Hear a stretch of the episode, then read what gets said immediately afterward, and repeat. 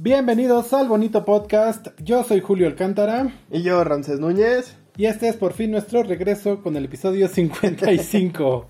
Qué buenas vacaciones. Eh, pues sí, ¿verdad? Pura playa, no es cierto. Ojalá. No, la verdad es que fue por motivos godines que no pude grabar, tenía mucho trabajo, tenía escuela, entonces, eh, pero ya estamos de vuelta para volver a salir cada semana. Sí, fue un, un cierre de 2020 muy atropellado, como ustedes también se dieron cuenta, que estuvimos saliendo en otro día que no era el ya eh, sagrado viernes. Pero ya estamos de vuelta. Así es, y bueno, como ya vieron, el día de hoy les vamos a hablar de las cosas buenas del 2020, que no todo fue malo. Y gracias a todo lo que está en este listado fue que logramos pasar el 2020 con una salud mental no tan deteriorada. Digamos que medio estable. Hoy es 15 de enero, entonces todavía hoy estamos, es el último día para desearles feliz 2021. Sí, que ya algunos ya vi que estaban diciendo que no les gustó el, la muestra gratis. Los primeros días de, suscripción al 2021. Pues mira, honestamente, a mí la verdad es que sí, el 2020 eh, me la pasé encerrado en mi casa, principalmente. Pero la verdad es que disfruto mucho estar en mi casa, disfruté mucho poder trabajar en mi casa, que hacía años yo iba insistiendo que, podía hacer mi trabajo en la casa y ya demostré que sí.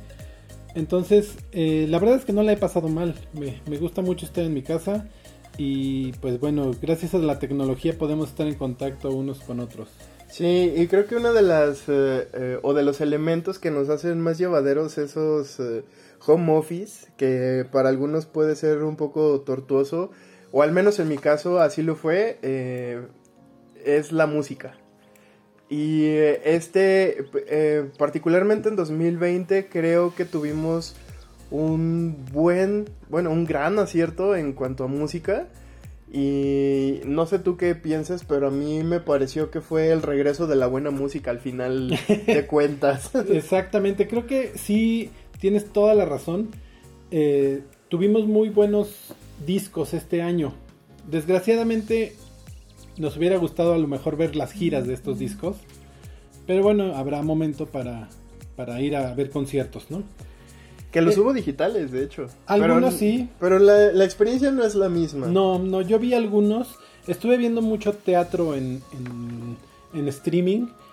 Porque me gusta mucho el teatro, como ya se los he contado por todo este eh, año que llevamos haciendo este podcast. Eh, y pero sí me gusta, aunque creo que sí le hace falta el público, no hay, no hay como el, teatro en vivo, ¿no? Exacto. Pero bueno, ¿qué les parece si empezamos con este conteo, con la música? El primer disco que yo creo que se eh, tuvo, hizo mucho ruido en este 2020 fue el disco The Disclosure Energy. Cuéntanos. Pues eh, a mí particularmente me gusta mucho Disclosure porque es este eh, still stand de la música electrónica, pero no de una música electrónica tan, tan pop, una música electrónica más bien como un poco más eh, house, más de, lo que es la música electrónica o lo que era a inicios de los 2000 y, y siento que ellos siguen haciendo cosas padres y que se sienten actuales. Entonces, para mí este disco fue fue muy bueno porque son de, es de esta música que me pone automáticamente de buenas, aunque esté del peor humor posible. A mí no. Yo la verdad es que tengo un issue con la música electrónica. Este, estos beats tan repetitivos me ponen un poco de malas muy rápido. Y fíjate, justamente a mí me gusta lo que hace Disclosure porque justo este beat repetitivo, como lo mencionas, me permite no pensar y solamente como que ir fluyendo en lo que tengo que estar haciendo. Sobre todo me gusta mucho escucharlos cuando estoy pintando porque me permite fluir hacia las ideas más fácil. ¿Qué tal? A mí me pone de malas, pero bueno. Creo que el, el, sencillo de este disco es...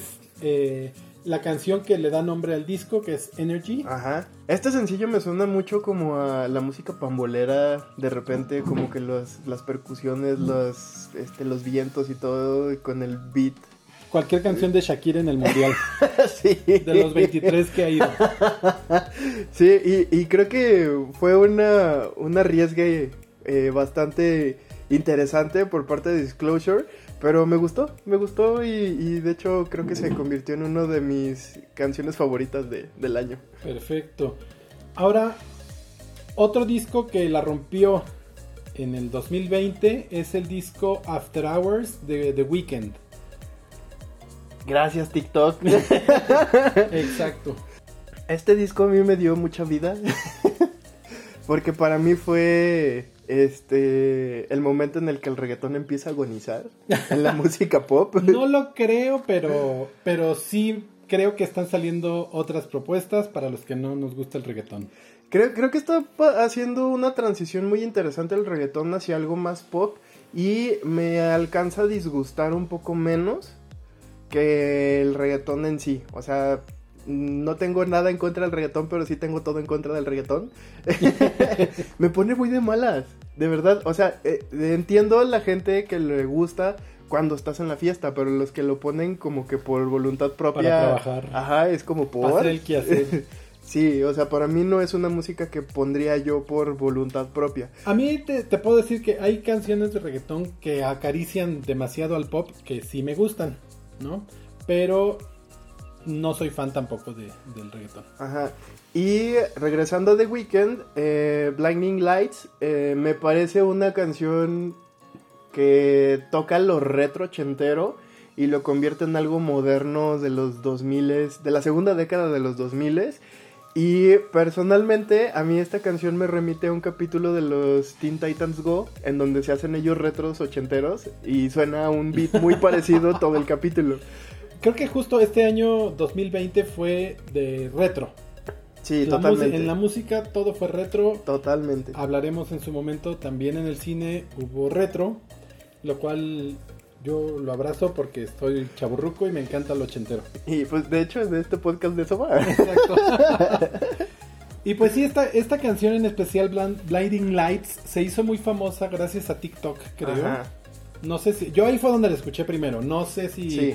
Ya era un hit antes, pero yo la escuché en los videos de TikTok. Yo soy muy malo, ya estoy muy ruco para TikTok. no soy Erika Buenfil. Yo no soy yo no soy tan fan de TikTok, pero sí he de confesar que he desperdiciado muchas horas de mi vida viendo pendejadas en TikTok. o cuando tengo TikTok, es todo lo que suben a Facebook, ahí lo veo. Exactamente. Pero The Weeknd a mí eh, me salvó y también este, un- es de estas canciones que puedo estar escuchando una y otra y otra y otra vez y no me fastidian. Así es, y, y justo es de estas canciones que, que después de escucharla muchas veces nos va a cansar, como despacito y como todas esas. este, pero creo que la hizo muy bien en el 2020, así que dos pulgares arriba. Ahora, nuestra siguiente eh, integrante de esta lista, que también creo que casi casi se la robaron las mujeres.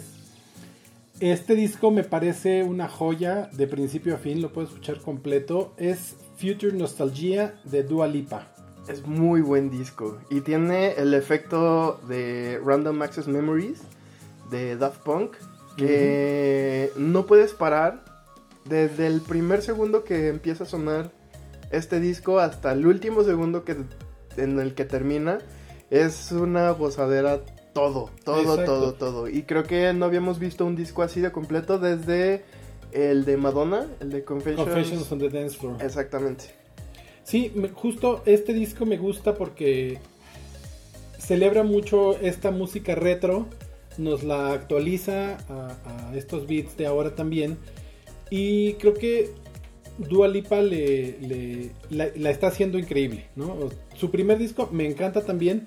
Sin embargo, creo que al principio yo estaba un poco... eh, en una relación amor-odio con ella. Porque parece que no disfruta cuando canta. Sí, es toda inexpresiva y así de bueno, aquí estoy Pero- cantando para ustedes. Creo que ahora ya está también cambiando eso. También la música que hizo con este disco eh, la, la- le ayuda, ¿no? A sentirse feliz, supongo. y ya sonríe poquis. Pues a lo mejor es una condición médica, no Exacto. sabemos. Es Pero- de esta gente que tiene cara triste. sí, pero sí, muy bien por Dualipa y, y yo lo agradecí mucho porque soy de las personas que me cuesta mucho escuchar singles.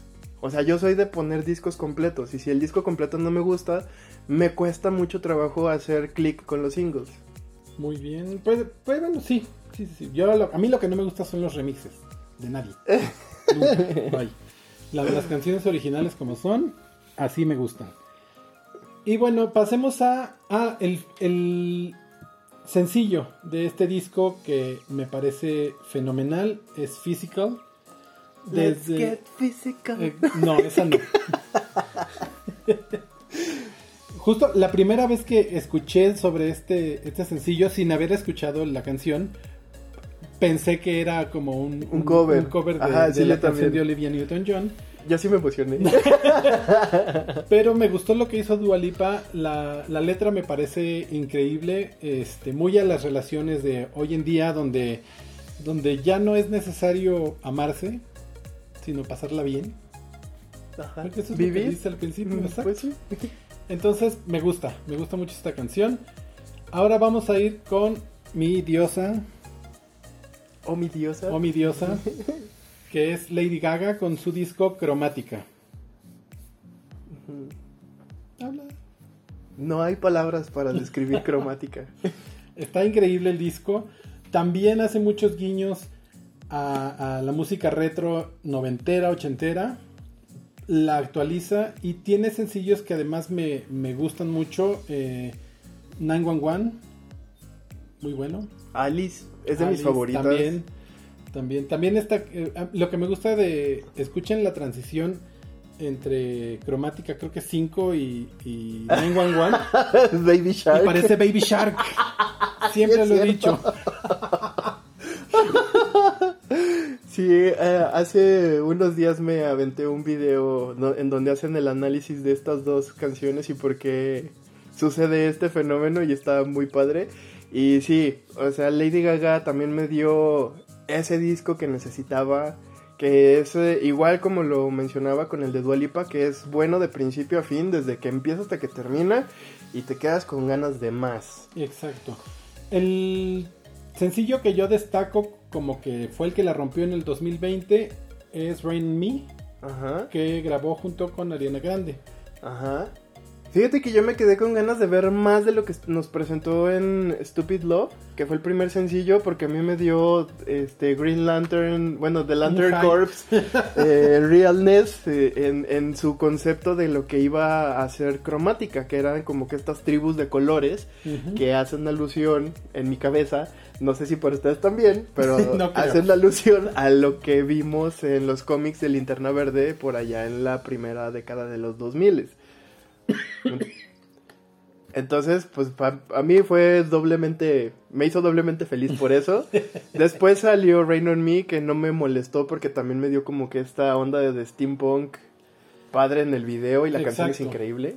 Sí, y creo que el tema con, con eh, Stupid Love es que justo salió al inicio de la, de la pandemia. O sea, salió cuando de pronto entramos en cuarentena y entonces como que ya no hizo tanto ruido. Sin embargo, ya en plena cuarentena salió Rain on Me y la pegó, ¿no?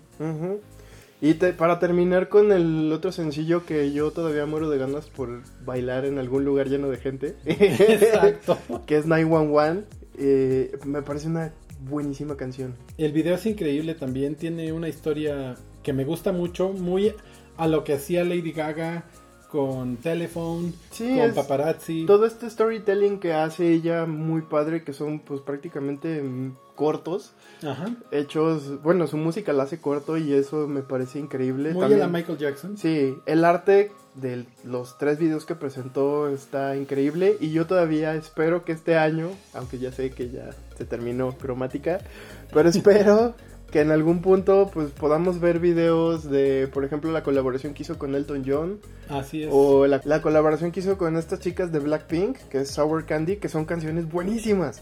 Sí, en general creo que todos nos quedamos con ganas de, de ir al antro a bailar estas canciones. O a lo mejor nada más yo.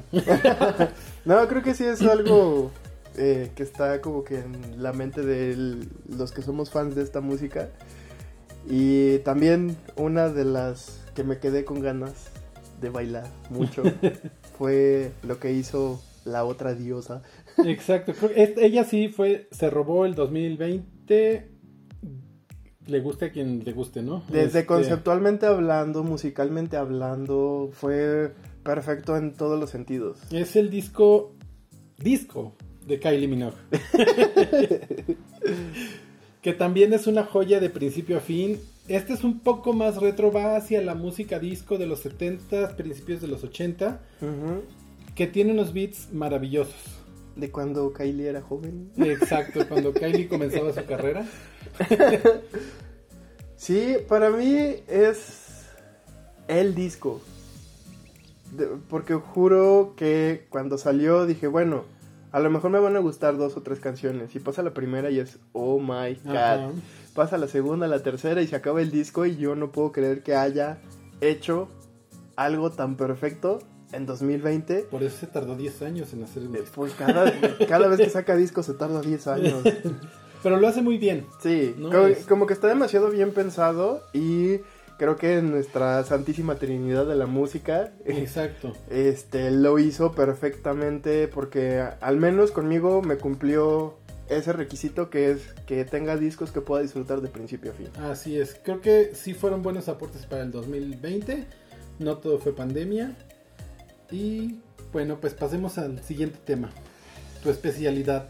Una de las cosas que me mantuvieron cuerdo ¿Sí crees? fueron los cómics. Y creo que para mí este 2020, a pesar de que fue un poco complicado conseguirlos por toda la situación que pues ya todo el mundo conoce, eh, se, se escribieron historias bastante buenas y se adaptaron por un montón de problemas que hubo en la distribución y en la contratación de gente o en el despido de gente, etcétera. Pero aún así creo que las grandes eh, empresas que están encargadas de hacer este eh, entretenimiento lo, lo supieron aterrizar bien. Bueno, cumplieron y, y nos trajeron historias que creo se van a quedar en el colectivo de la gente que seguimos esto.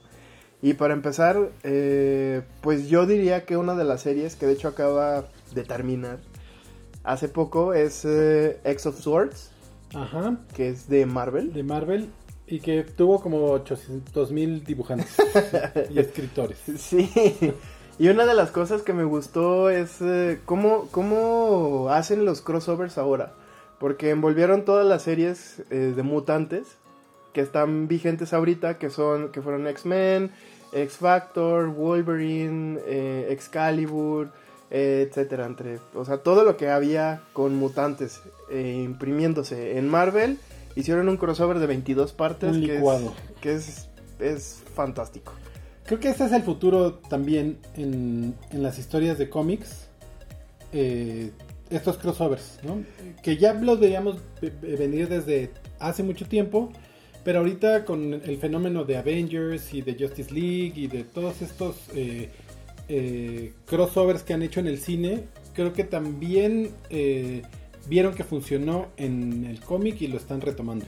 Exacto, y lo que me gusta es que están haciendo volúmenes completos. Por ejemplo, esta es una historia de 22 tomos, que a final de cuentas puedes tú leer del principio a fin y podría considerarse como una novela gráfica, porque a final de cuentas es una sola historia que mezcla a todos los distintos equipos de X-Men que están vigentes actualmente. Y eso para mí es como que lo más eh, importante que la industria ya está viendo el camino que es hacia allá.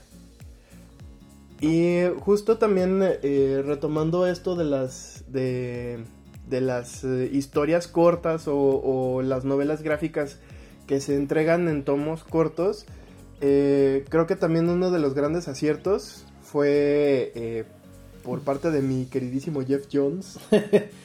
The, the Three Jokers o los tres guasones. Los tres Los guasones. tres guasones.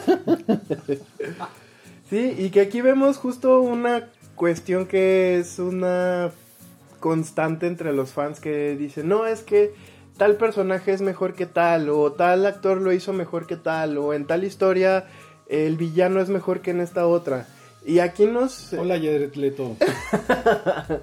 Justo, ajá, y, y me remite mucho a, a- sobre todo porque es uno de los villanos más recurrentes en las películas de Batman. Y aquí Jeff Jones nos dice, pues es que no tienen por qué estar peleados. O sea, a final de cuentas todos existen y pueden existir al mismo tiempo. A pesar de que es el mismo personaje y de eso va la historia. O sea, de que no solamente hay un solo personaje, se dan cuenta de que cada Joker y cada vez que aparecía era una persona distinta. Pues si tú eres fan de un del Joker de una historia, el Joker de otra historia no necesariamente tiene que ser malo o no necesariamente tiene que tiene que caer en el de pues es que ya no me gusta porque aquí sí fue bueno y acá no, porque son dos personajes totalmente distintos aunque tienen el mismo nombre. Y eso creo que lo tendríamos que aprender eh, desde que si leemos el libro y luego vamos a ver la película y no nos gustan, son dos productos totalmente distintos que pueden coexistir perfectamente uno al lado del otro sin hacerse ruido. Exacto. Justo es esto, ¿no? Eh, aprender a recibir las historias, primero verlas, Ajá. eh, leerlas o, o ver la película en el cine para darnos cuenta si nos gusta el personaje o no, porque creo que empieza todo el shade desde que ven al- el dibujo, desde que ven el actor que lo va a hacer eh, y no se dan chance de, de explorar estas historias. Exacto, y, eh, y sobre todo ahorita lo que mencionas de Jared Leto, a mí no me molestó porque en realidad esa película no era del Joker, ahí él es un accesorio. Además, la edición de esa película no le ayudó mucho al Joker, porque además creo que sale 5 minutos. Ajá. Si contamos todo el tiempo que aparece en pantalla. Y sin embargo, la construcción estética, por lo menos de ese Joker, a mí me gustó mucho. Sí, porque a final de cuentas nos están enseñando un Joker que es este personaje metido en drogas y metido en el, en el bajo mundo de, de Ciudad Gótica que, que, pues a final de cuentas existe ese personaje. Y ahí está. Así es. Otra historia que nos, que nos llegó este 2020 es Batman Tales Once Upon a Crime de Dustin Nguyen y Derek Fridolf. Ah, y esta historia es bien bonita porque el arte eh, me gusta mucho eh, este tipo de arte porque es como si estuviera hecho todo en acuarelas. Que es, eh, eh, este artista hizo también una serie que se llama Little Gotham, que es como si todos los eh, personajes de Batman fueran niños. Baby Gotham. Sí, y, y lo bonito es que vemos a un Damian Wayne, que es eh, generalmente el personaje más odioso Mm, después de. Batman, en las historias de Batman. Pues, y eso ya es decir mucho. según yo. Eh, y, y lo vemos eh, eh, ir y venir en, en historias de cuentos de hadas, pero con los personajes de, de Batman. Por ejemplo, vemos a Alfred en el País de las Maravillas, él tomando el papel como Alicia.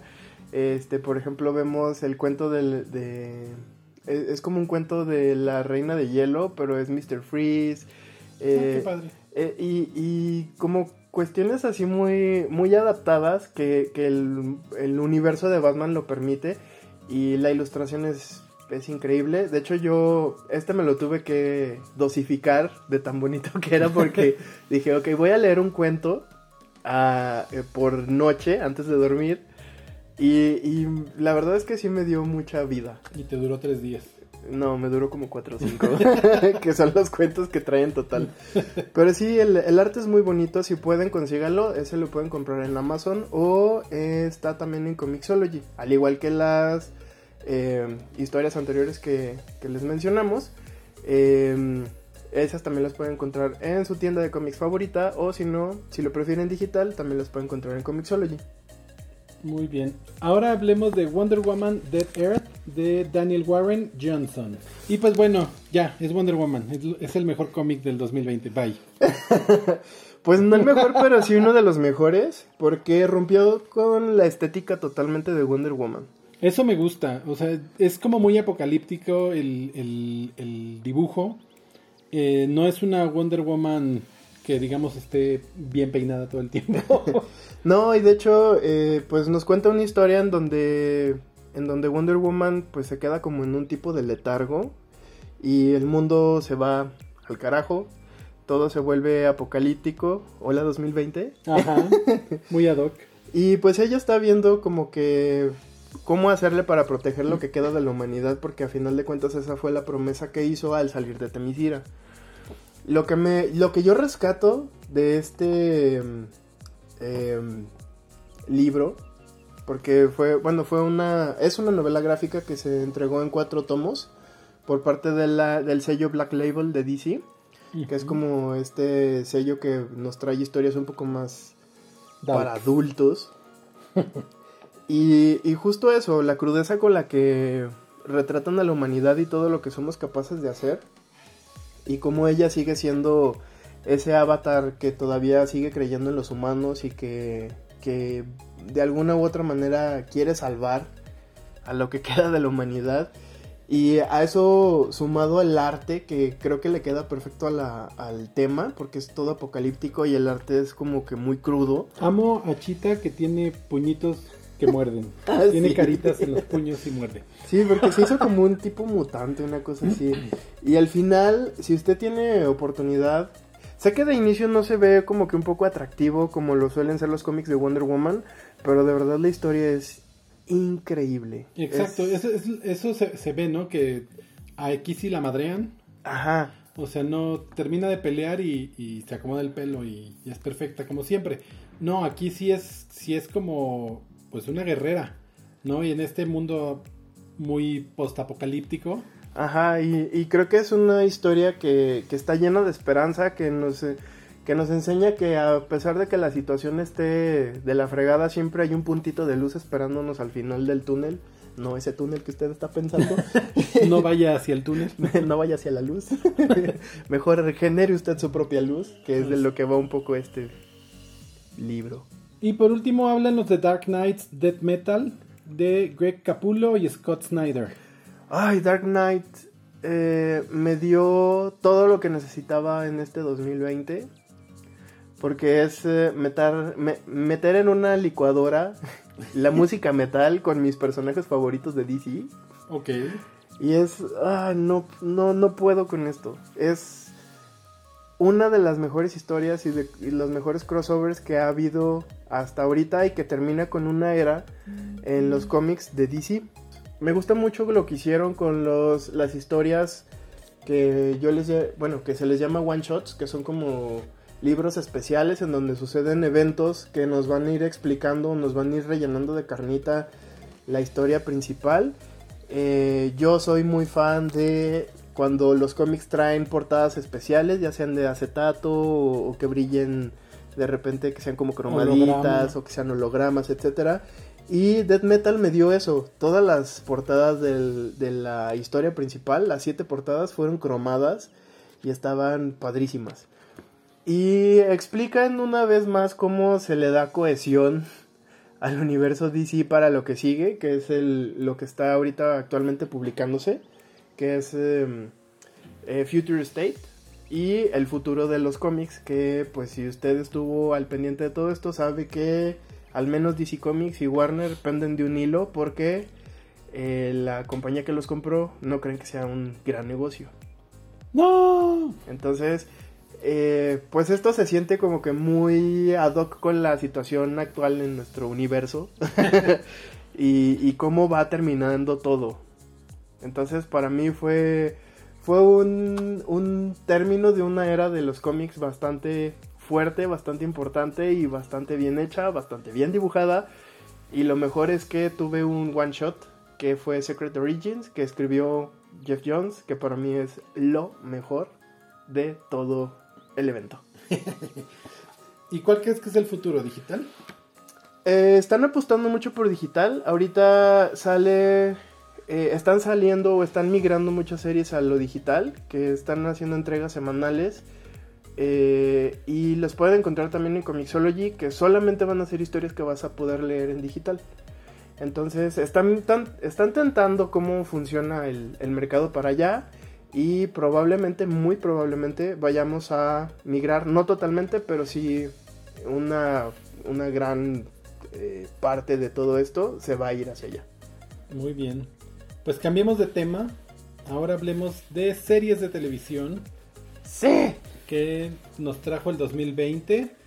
La primera que quiero que nos platiques es Lovecraft Country, que es dirigida por Cheryl. Dyunye. y Jan Demench. Ajá. O eso.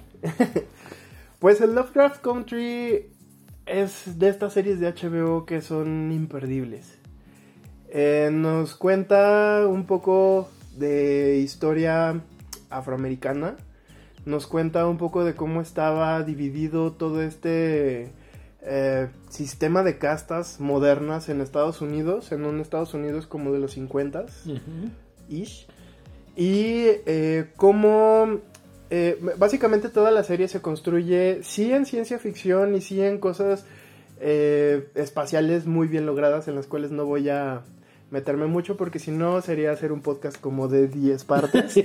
que posiblemente podemos hablar de esta serie más adelante. Eh, no lo voy a descartar porque sí es importante eh, para la ciencia ficción, pero eh, sobre todo esta extrapolación de situaciones, cómo, cómo la ciencia ficción afecta dependiendo de la situación actual o la situación en la que está ocurriendo la serie y cómo es tratada la gente. Entonces, toda, toda esta universo creado para esta serie, eh, pues básicamente vemos cómo, sobre todo, o para mí lo más importante es cómo una persona negra desea ser blanca para sufrir menos en la vida. Ay, qué fuerte. Y una vez que lo logra, y eso es lo interesante, cómo pasa. Ok. Eh, Michael Jackson. Eh, bueno fuera. es más creepy todavía y eso ya es mucho. Eh, una vez que lo logra te das cuenta de ese cambio y de, y de que en realidad está, o sea, puedes tú ser la misma persona, pero simplemente por tener un color de piel distinto, tus oportunidades y tu, ahora sí que la dificultad en la que vives la vida es totalmente distinta. Y, y me gusta mucho porque aquí vemos personajes femeninos súper fuertes, que pues es eh, el discurso que se viene arrastrando desde hace un par de años hacia acá. Y para mí quien se lleva la serie es eh, eh, Leticia fucking Lewis, que es mi personaje favorito, que de hecho también vemos a la misma actriz hacer a Black Canary en Birds of Prey. Entonces... Es, es, un, actriz, sí, es, es un personaje sí súper fuerte y de verdad es una serie que que te hace ser un poco más empático con la situación, incluso actual. Muy bien, ahora háblanos de Queen's Gambit de Scott Frank. no la he visto. Queen's Gambit. Tengo muchas ganas de verla, pero voy lento. Me remontó mucho a mi época de secundaria en la que podía hacer 20.000 actividades. y una... Cuando uno podía hacer Cuando no había Facebook y uno no perdía tanto tiempo. No sé qué era, síguenos en Facebook.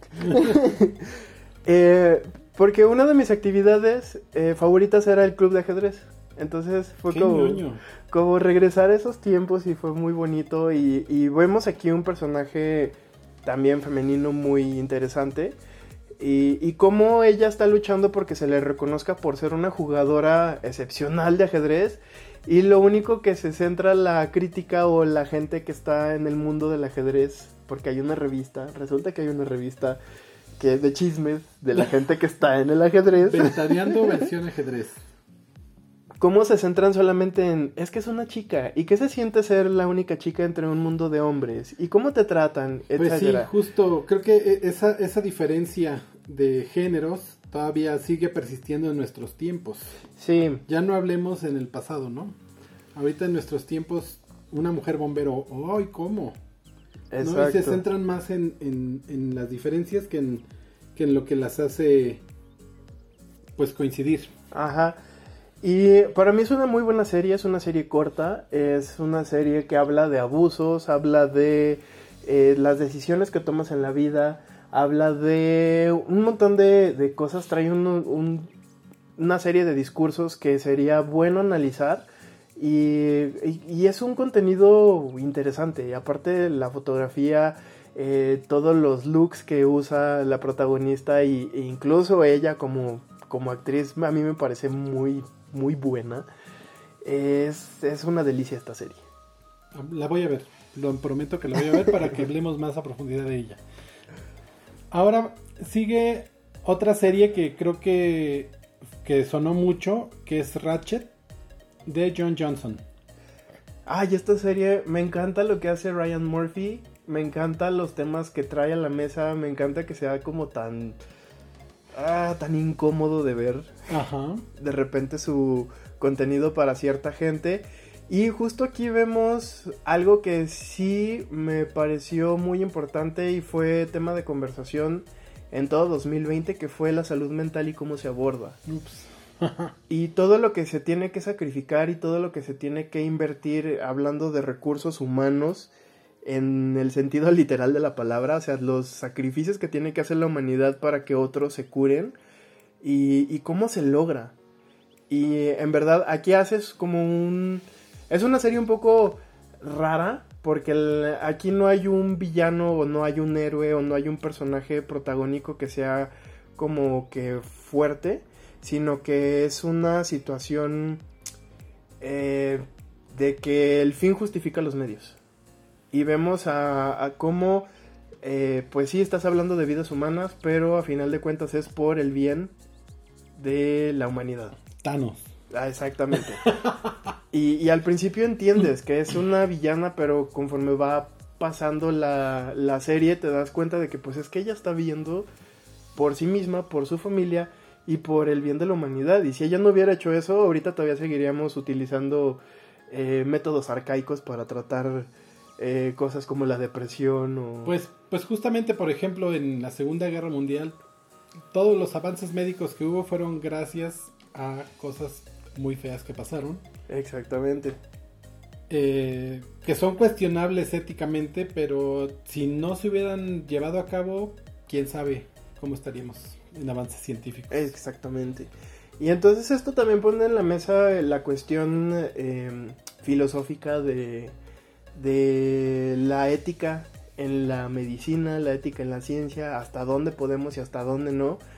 Y pues yo soy de la idea de siempre tirar toda la carne al asador, cueste lo que cueste, Mientras no al te toque final cuen- No, incluso aunque me toque a mí, porque a final de cuentas pues se supone que es para hacer todo mejor, pero pues en realidad los intereses de la gente no son los mismos de los que tienen una ética pura, entonces he ahí el asunto. Pero sí está muy buena, véala. Vamos a echarle un ojo también. Ahora, creo que en, por el lado de la ciencia ficción y de la aventura, la serie que se llevó el 2020, bueno, creo que 19 y 20. Más el es 20 que el 19. Baby Yoda, o Baby mejor conocida Grogu. como The Mandalorian. Ay, The Mandalorian. A que es di- dirigida por John Favreau, entre otros, muchos. Sí, cada capítulo tiene una dirección magistral, es una cosa exquisita, es algo que necesitábamos ver en Star Wars, porque yo sentía que cada vez iba más abajo la franquicia. Digo, di- seguía yendo al cine a ver las películas y seguía consumiendo eh, Sus pues, productos. Ajá, pero híjole, The Mandalorian creo que reunió, eh, y esto es en, en palabras de, de los chicos de la fortaleza, de pura pinche fortaleza, que justamente los estaba escuchando hace unos días, que lograron cohesionar el fandom viejo de Star Wars con el fandom nuevo. Exacto, creo que ese es, ese es el gran aporte de esta serie. Está juntando el pasado con el futuro de Star Wars. Sí, y ver este cambio de roles en el que vemos, ya no vemos a este personaje maternal, femenino, a cargo de las criaturas, sino que ahora vemos un personaje masculino hacerse cargo de una situación de, un, de una criatura y... y- Un criaturito. Ajá. eh, para mí fue wow.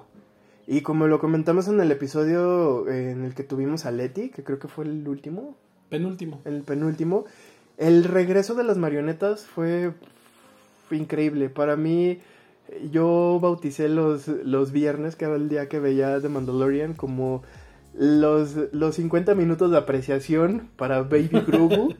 Baby Yoda. Baby Grogu. Porque de verdad es un, es un personaje que tiene a lo mucho 10 minutos a, a cámara y se roba el episodio Bueno, completamente. además esos 10 minutos, déjame decirte que en grabarlo han de ser como 8, ah, sí. horas, 9 horas. Eso no lo dudo ni tantito, pero, pero lo que me refiero es que es un personaje que ni siquiera tiene diálogos. Ok. Es un personaje que, que con la simple manera en la que mira la cámara, la, en la que se mueve, etcétera, te causa una ternura que lo quieres abrazar y lo quieres tener en tu casa. No sé. Yo lo amo. Por eso te regalé un Baby Yoda. Ay, sí, está bien bonito. Vaya a mi Instagram, ahí está. ya le tomé fotitos. y bueno, por último, la serie que para mí rompió 2020 es The Crown. La cuarta, la cuarta temporada de La Corona. Donde por fin vemos aparecer. Bueno, esta, antes de, entrar en, detalles, es dirigida por Benjamin Caron, entre otros directores invitados. y bueno, aquí por fin vemos aparecer a el personaje más esperado de todos eh, en esta serie, que es Lady Diana Spencer. Y al mismo tiempo también entra a escena Margaret Thatcher, que es también un personaje muy peculiar porque es, híjole, la relación que tiene con la reina es eh, sí de cooperación, pero, pero siempre son como muy antagónicas en sus decisiones.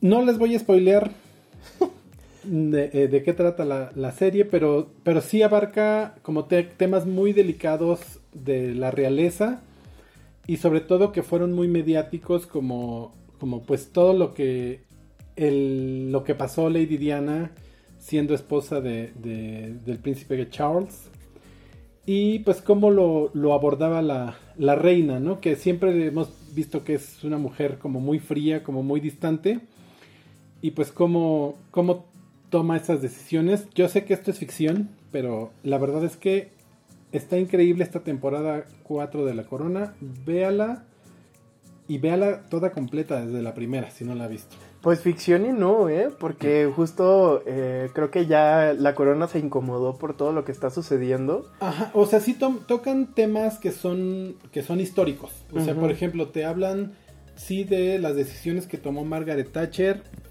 pero también te hablan como esta parte, lo que es ficción es, pues bueno, las reuniones que tenían la reina y Margaret Thatcher, lo que decían, pues no sabemos si así fueron las cosas.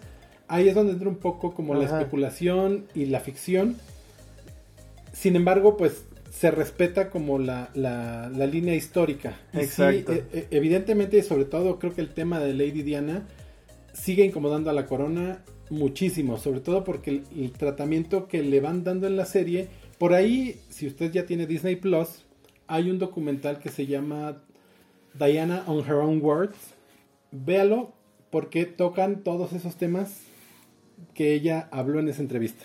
Exacto, y, justo fue lo que le respondieron a la corona los productores de la serie, de pues si tú dices que no es cierto, yo tengo videos y tengo un montón de documentos que dicen que todo lo que está en la serie pasó.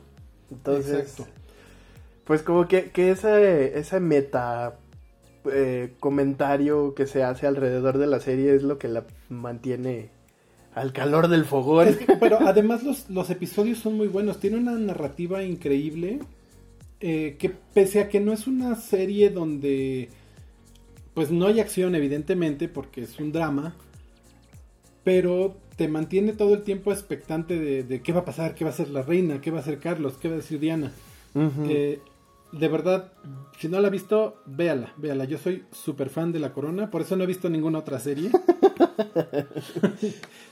Pero sí, súper recomiendo. La mejor serie del 2020. Sí, yo me la debo y, justo estaba esperando este momento en el que saliera Lady D para echármela así de corrido, así de primera a la cuarta temporada. Ah, bueno, y el, el chisme es que ya tenemos Reina para la quinta temporada la va a interpretar Imelda Staunton, que es la profesora Dolores Umbridge de Harry Potter.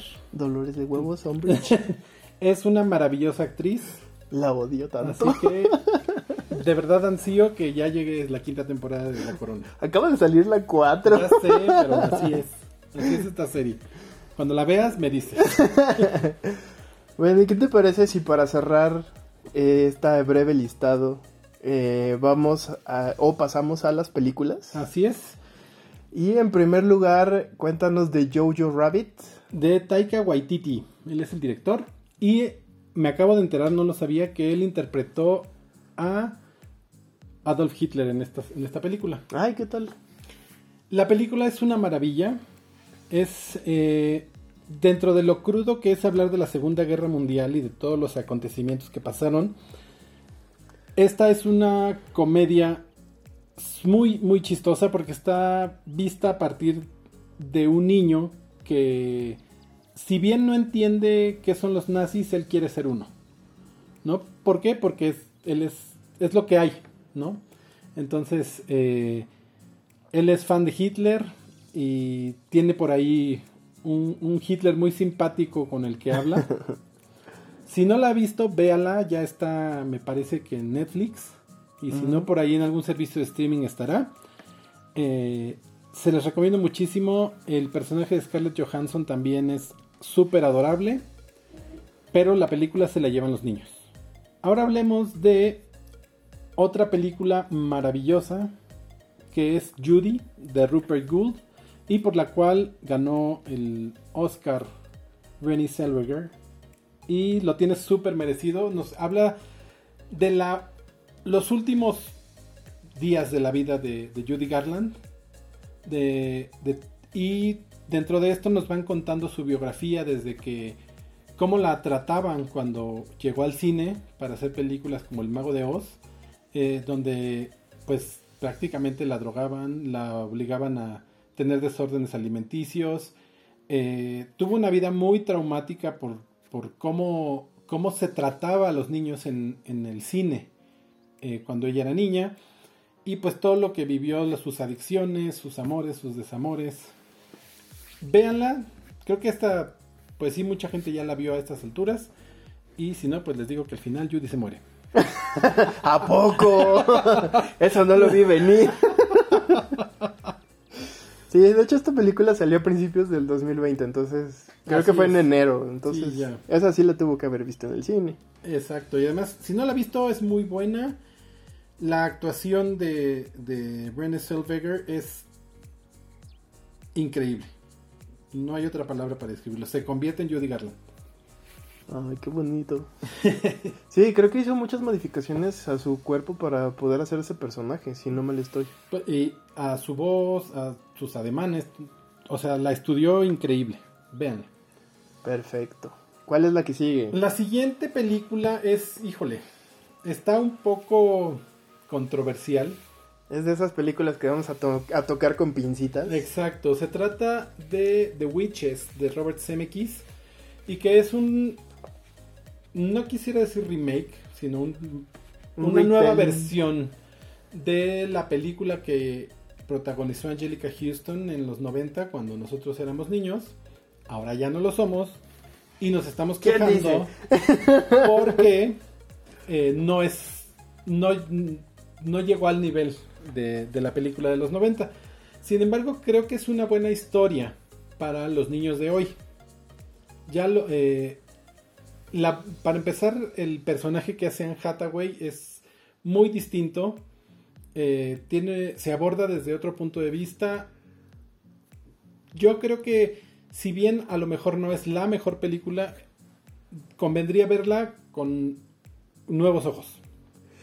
Pues eh, a final de cuentas es lo que comentábamos en un inicio, en la cuestión de, de los tres Jokers, que si bien son historias que partan de un bien común. Eh, es eh, este asunto de que se tienen que adaptar a lo nuevo.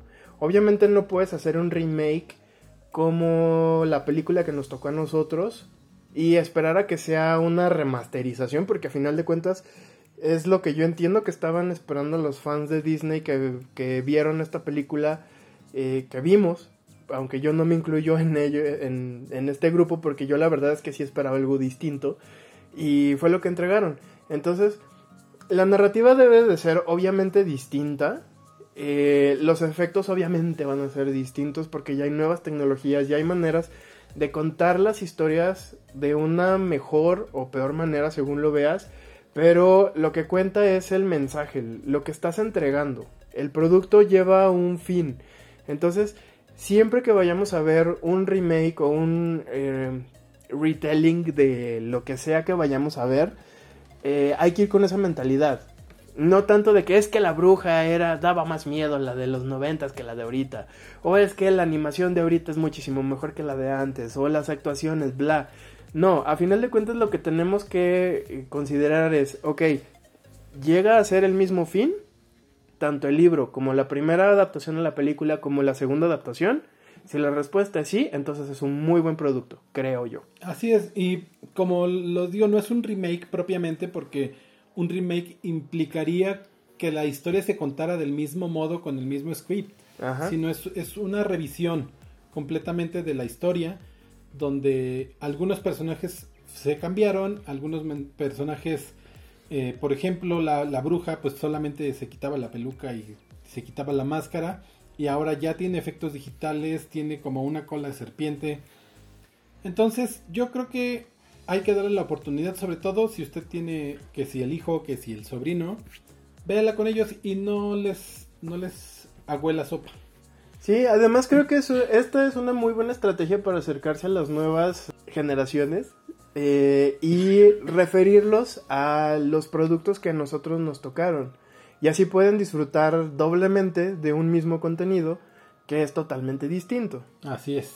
Entonces véalo más bien por ese lado, no tanto como que es que no es igual al libro o es que no es igual a la primera adaptación. Son cosas totalmente distintas. Así Disfrútelas. Es. Y si, puede, como le decía, véalo con, con un niño cercano a su familia y después póngale la película de los 90 y que tenga las dos visiones. Exactamente, ya que él decida.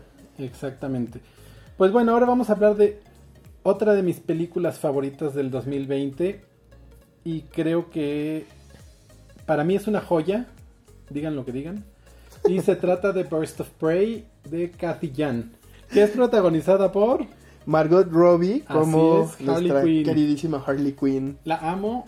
Esta película me encantó, me pareció una mirada muy fresca a este personaje de Harley Quinn que dentro de la historia de los cómics es, pues es medianamente nuevo. Sí, porque a final de cuentas Harley Quinn nació en el 92, entonces pues tiene 20 años de existir. Exacto, entonces la verdad es que... No, 30 ya. Ay, no, ya estoy muy viejo.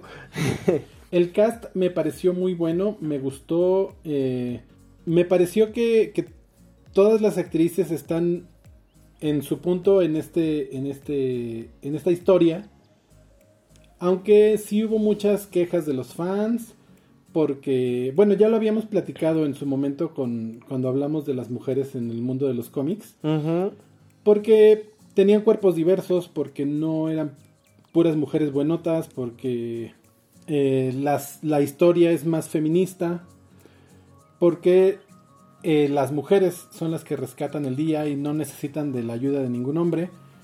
Y creo que a mucha gente le incomodó que se toquen estas historias nuevas. No sé tú qué piensas como fan de los cómics. Pues a mí me gustó y volvemos a lo mismo. O sea, yo lo veo con ojos de una adaptación distinta del equipo de Birds of Prey. Eh, me gustó mucho que hubiera esta diversidad dentro de un equipo de mujeres y que veamos que no todas las cosas son eh, como el chico Boy Scouts, por ejemplo, que siempre hay un bueno y un malo, sino como que tienes este espectro en el que puedes ir y venir. O sea, vemos a, la oficial Montoya, que es... Eh, Rosie Pérez. Ajá, es protagonizado por Rosie Pérez. Y lo hace increíble, ella es una mujer ya mayor. Madura. Y en los cómics es una chava, entonces... Pues no mayor, yo diría madura, es una mujer como de mi edad, yo creo. pues es que ahí te la ponen como que ya es un oficial que está a punto de retirarse. Así es. Y en los cómics no, es como la, novata y la que siempre anda metida así como que en la acción y Pero qué onda. Esto le da diversidad, porque no todas son jóvenes, no todas son hermosas, no todas tienen cuerpazo. Eh, este personaje de, de, Cassandra Kane es completamente diferente a como la vemos en los cómics. Esa no me gustó, fíjate. ¿Por qué? Me da, me da un o sea, no siento que sea Cassandra porque Cassandra en los cómics es súper oscura, es súper... Es, es como que un renegado y aquí te la ponen como una niña eh, así como... A mí justo me gustó que no sabe, o sea, no sabe dónde está, no sabe qué está pasando. Y la Cassandra de... La, eh, bueno, el, el, ADN de Cassandra es que es una, una persona muy astuta, es una ladrona. Y, y, a pesar de que sí me dieron esta, esta parte de que es una ladrona y que es muy hábil con las manos y todo esto, siento yo que es otro personaje. O sea, para mí... Que viene parte 2, donde ya vamos a ver esa Cassandra más madura. Eso espero yo. Y eh, como que obviaron mucho de, de la historia de Cassandra. O sea, yo igual le hubiera puesto otro nombre y hubiera funcionado perfectamente que hubiera sido un personaje que solamente está en la película de Birds of Prey de live action. Y eso para mí hubiera sido un, un acierto así épico.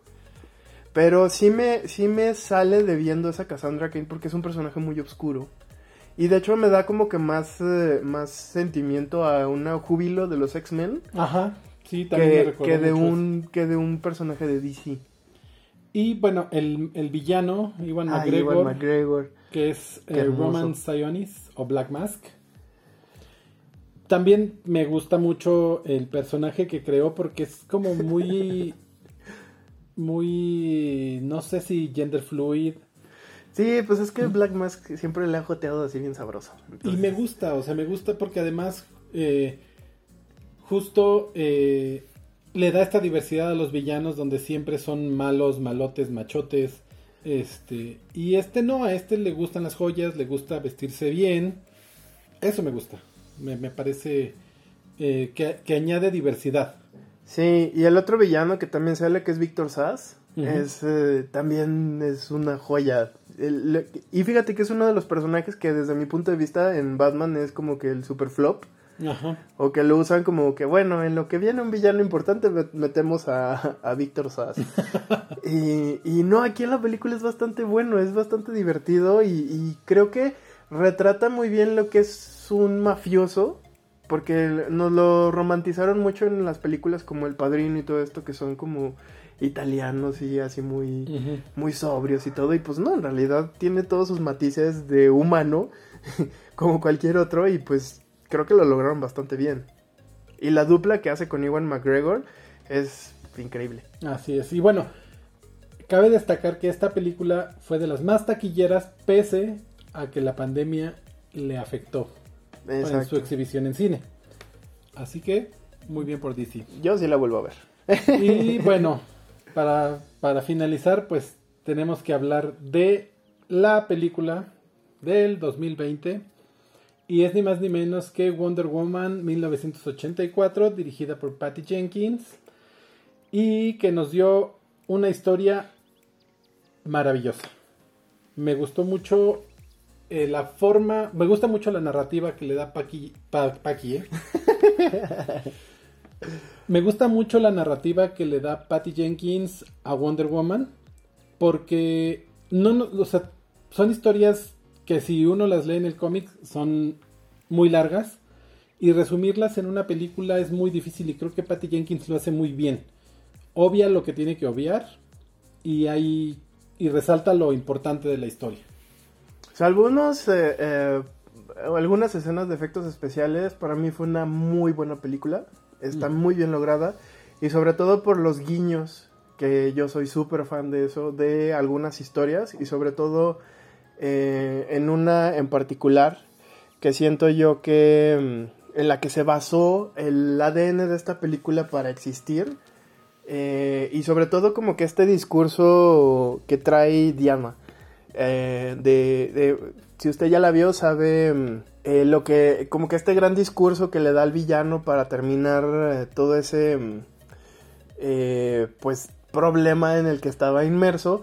Y creo que el, el, extender el universo a ese, bueno, el universo de Wonder Woman a ese nivel, en donde vemos y no los villanos que están implícitos, aunque no se mencionen sus nombres y toda la existencia de ciertos objetos o de ciertas circunstancias que nos remiten a otras cuestiones como el Gem World o la existencia de los cristales estos que también son muy importantes para algunas historias en los cómics, para mí fue como que yo estaba al borde del asiento. Y tiene además unos guiños increíbles a la, a la Wonder Woman de los 80. Por ahí no les quiero spoilear nada, pero hay una escena donde la vemos en el cielo. Yo nada más les voy a decir eso por si no la han visto, porque esa sí está muy reciente. Sí. Y, y es increíble cómo resolvieron esa parte sin caer como en, en lo absurdo, ¿no? O en las caricaturas. Sí, y sobre todo no- nos, o al menos yo rescato mucho el hecho de que hayan sentado las bases de una Wonder Woman en el cine con eh, eh, pues todo el trabajo que hizo Alex Ross en este libro maravilloso que es eh, Wonder Woman el espíritu de la verdad, que si usted puede consígalo. Es una maravilla eh, artísticamente hablando y, y sobre todo nos cuenta de, de esto, que es Diana, o sea, que es un avatar de, de la verdad. Y lo vemos en los primeros minutos de, las peli- de la película, de cómo su, pues yo digo que es su tía. Que si es su tía, Antiope o Antíope. bueno, Antíope le, le enseña ese y la importancia de ese valor que a final de cuentas va a ser parte fundamental de la creación de este personaje y de los ideales que nos representa su existencia en los cómics.